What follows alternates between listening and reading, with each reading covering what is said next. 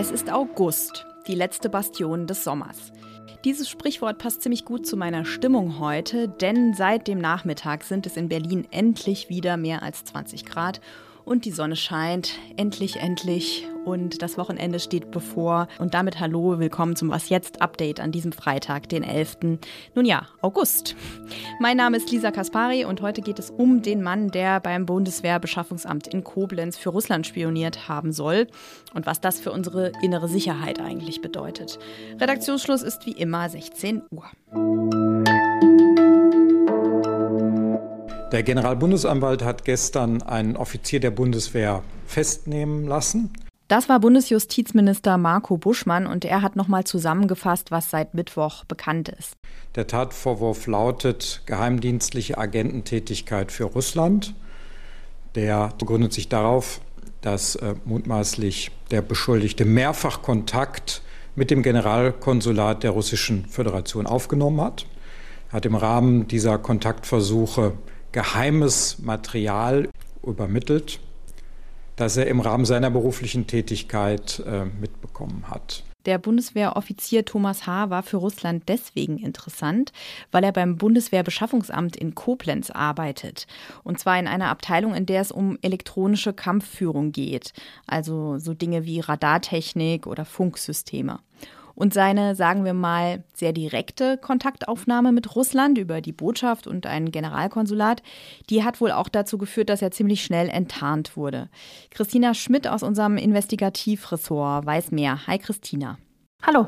Der mutmaßliche Spion aus Koblenz, der soll mit der AfD sympathisiert haben. Was genau wisst ihr darüber? Wir haben herausgefunden, dass sich dieser mutmaßliche Spion seit einigen Wochen für die AfD durchaus interessiert hat. Wir haben das ähm, aus Kreisen der Partei erfahren, dass er da vor einigen Wochen aufgetaucht ist, gleich zu mehreren Veranstaltungen gekommen ist, auch mal bei Ständen mitgeholfen hat, so aufzubauen.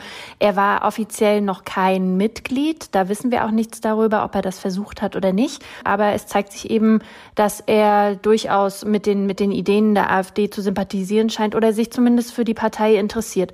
Was aber auch ganz interessant ist, dass wir ebenfalls äh, herausgefunden haben, dass er sich vorher durchaus auch für andere politische Ideen interessiert hat, nämlich die ähm, von Sarah Wagenknecht und der Linkspartei. Auch in diesen Kreisen soll er sich bewegt haben.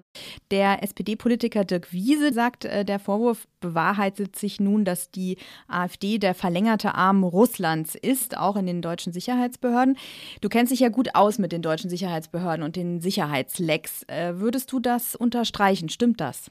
Naja, also wir sehen verschiedene Dinge gleichzeitig. Ne? Also, dass wir zum Beispiel in der Bundeswehr einen nicht ganz kleinen Anteil haben von AfD-Sympathisanten oder auch andersherum, wenn man sich anschaut, wer eigentlich AfD-PolitikerInnen sind, dann sind da sehr viele Bundeswehrsoldaten darunter, auch Polizisten gibt es. Also man kann schon sehen, dass es da eine Affinität gibt. Ähm, auf der anderen Seite können wir natürlich nicht genau nachschauen, wer jetzt eigentlich eine russlandfreundliche Gesinnung hat oder nicht. Und es gibt keine Behörde in Deutschland, äh, die Zugriff auf auf die Köpfe aller Mitarbeitenden hat. Und das ist auch gut so und das wollen wir nicht. Ähm, gleichzeitig äh, ist aber natürlich das eine total relevante Frage. Was tut sich beispielsweise innerhalb der Bundeswehr eigentlich? Und ähm, wenn wir dort jetzt eben Personen finden, wie jetzt hier gemutmaßt wird bei Thomas H., die offensichtlich eine andere Idee haben und die geheimen Informationen oder auch einfach die Dienstinformationen aus der Bundeswehr heraustragen und sie Russland zur Verfügung stellen, dann ist es natürlich ein großes Problem. Aber eine Anmerkung trotzdem noch, es ist schon eigentlich auch ganz witzig, dass ein SPD-Politiker da jetzt die AfD zum verlängerten Arm Russlands erklärt, denn auch die SPD hat natürlich allerbeste Kontakte in Richtung Russland lange gepflegt. Ja, da hast du recht. Wir erinnern uns nur an unseren Altkanzler.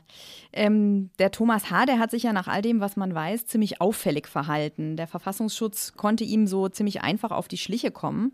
Was wäre, wenn wirklich mal jemand Schlaues am Werk wäre und sich professioneller verhalten würde? Diese Fälle, die gibt es natürlich mit ziemlich großer Sicherheit, dass wir auch irgendwo Agenten haben in, in Sicherheitsbehörden, ähm, die noch nicht entdeckt sind. Und gerade in der Bundeswehr, wenn man da sich umhört, da ist ähm, seit einiger Zeit, nicht erst seit dem Angriffskrieg, sondern auch schon davor zu hören, dass es ziemlich plumpe Versuche auch von der anderen Seite gibt, Leute anzusprechen. Also beispielsweise bekommen dann Soldatinnen und Soldaten wohl über russische Kontakte, die sie mal im Privatleben gemacht haben, Nachrichten, die erstmal nach harmloser Kontaktaufnahme aussehen. Oder es wird auch berichtet von Autos, die ähm, vor Kasernen auftauchen, wo ukrainische Streitkräfte ähm, trainiert werden hier in Deutschland und dann einfach mal das Gelände irgendwie inspizieren. Drohnen steigen über ähm, Kasernen auf. Also es ist, glaube ich, ein großes Problem, wie wir wissen, beziehungsweise etwas, was die deutschen Nachrichtendienste und Sicherheitsbehörden ziemlich umtreibt, ähm, an, an wie vielen Stellen und auf wie viel vielfältige Art und Weise Russland eben versucht, an Informationen zu kommen oder Drohgebärden auch einfach mal auszusprechen oder zu zeigen, wir sind da, wir kriegen alles mit. Viel zu tun also. Ja, danke dir, Christina. Ich danke dir. In der Bundesregierung wird weiter über eine mögliche Lieferung von Marschflugkörpern vom Typ Taurus an die Ukraine diskutiert. Das sind Hochleistungsflugkörper, die an einem Flugzeug angedockt werden und wenn sie dann abgefeuert werden, dann können sie viele hundert Kilometer weit fliegen. Die Sprengkraft eines Taurus, die ist sogar so stark, dass sie Bunkeranlagen zerstören kann. Verteidigungsminister Boris Pistorius hat zwar gesagt, dass die Entscheidung, Marschflugkörper vom Typ Taurus zu liefern, derzeit für ihn keine Priorität hat. Und er hat auch darauf verwiesen, dass die Amerikaner da sehr zurückhaltend sind und auch noch keine Entscheidung getroffen haben. Es gibt aber Medienberichte, dass im Hintergrund schon Gespräche mit dem zuständigen Waffenhersteller laufen, ob nicht doch eine Lieferung möglich ist.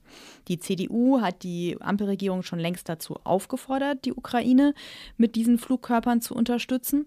Und auch die FDP-Verteidigungspolitikerin Marie-Agnes Strack-Zimmermann und die verteidigungspolitische Sprecherin der Grünen, Sarah Nanni, die sind auch dafür. Weil der Taurus aber so eine lange Reichweite hat, gibt es durchaus Sorgen, dass die ukrainische Armee damit auch russisches Staatsgebiet treffen könnte. Und deswegen wird auch diskutiert, ob man nicht eine Möglichkeit findet, die Reichweite der Waffe einzuschränken. In Deutschland sind im ersten Halbjahr dieses Jahres wieder mehr Unternehmen pleite gegangen. Laut dem Statistischen Bundesamt gaben 246.500 Betriebe ihr Geschäft auf. Das waren 14 Prozent mehr als im selben Zeitraum im vergangenen Jahr. Bei den größeren Betrieben, deren Pleite ja in der Regel mehr Beschäftigte und Zulieferer betrifft, waren es 12,4 Prozent mehr Insolvenzen. Besonders betroffen sind die Branchen Verkehr und Lagerei. Auch viele Zeitarbeitsfirmen sind pleite gegangen. Die wenigsten Insolvenzen gab es in der Energieversorgung. Die Entwicklung kommt nicht ganz überraschend, weil die staatliche Hilfen, die es während der Corona-Krise und wegen der Inflation in den vergangenen Jahren gab, ausgelaufen sind. Im ersten Halbjahr wurden allerdings auch etliche Betriebe neu gegründet. Die Zahl der Neugründungen lag bei 317.600 vom Klein- bis zum Großbetrieb und damit um gut 10 Prozent über dem Vorjahreszeitraum. Was noch? Es wiegt schon jetzt 70 Kilo und es braucht ganz viel Liebe. Im Norden Alaskas haben Arbeiter einer Ölplattform Ende Juli ein kleines Walross entdeckt. Das Junge war offenbar von seiner Familie getrennt worden und es hatte auch viel zu wenig Milch zu trinken bekommen. Jetzt wird das kleine Walross 1000 Kilometer südlich in einer Stadt namens Seward aufgepäppelt mit einem Liter Milch alle drei Stunden. Das klingt noch einfach, aber auch mit ganz viel Liebe. Denn das Walross will die ganze Zeit mit den Tierpflegerinnen knuddeln. Das berichten die jedenfalls. Und Hintergrund ist, dass Walrosse es lieben, immer ganz nah beieinander zu liegen oder auch so ineinander verkeilt übereinander. Ja, also so ganz viel Körperkontakt. Und der ist jetzt natürlich auch wichtig bei der Aufzucht durch die Menschen. Und deswegen sitzt jetzt immer einer der Pfleger neben dem Tier und streichelt den Kopf oder die die Flosse. Das Problem ist nur, eigentlich wird so ein Walross zwei Jahre lang von seiner Mutter geknuddelt. Und das wird langsam schwierig, denn es wiegt schon heute, also nach einem Monat, so viel wie ein ausgewachsener Erwachsener. Und die Gefahr, dass es seine Pfleger beim Knuddeln nun ja ähm, aus Versehen zerquetscht, die steigt leider mit jedem Tag.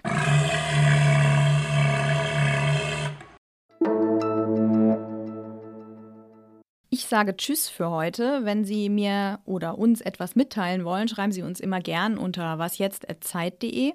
Morgen früh begrüßt Sie an dieser Stelle Azadi Peschman. Und Azadi spricht mit Tobias Dorfer. Der hat sich in San Francisco in ein autonom fahrendes Taxi gesetzt.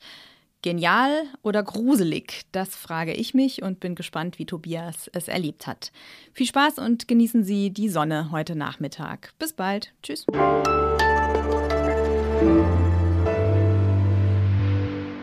Es wird hier gebohrt, deswegen warte ich kurz mit meiner Reaktion.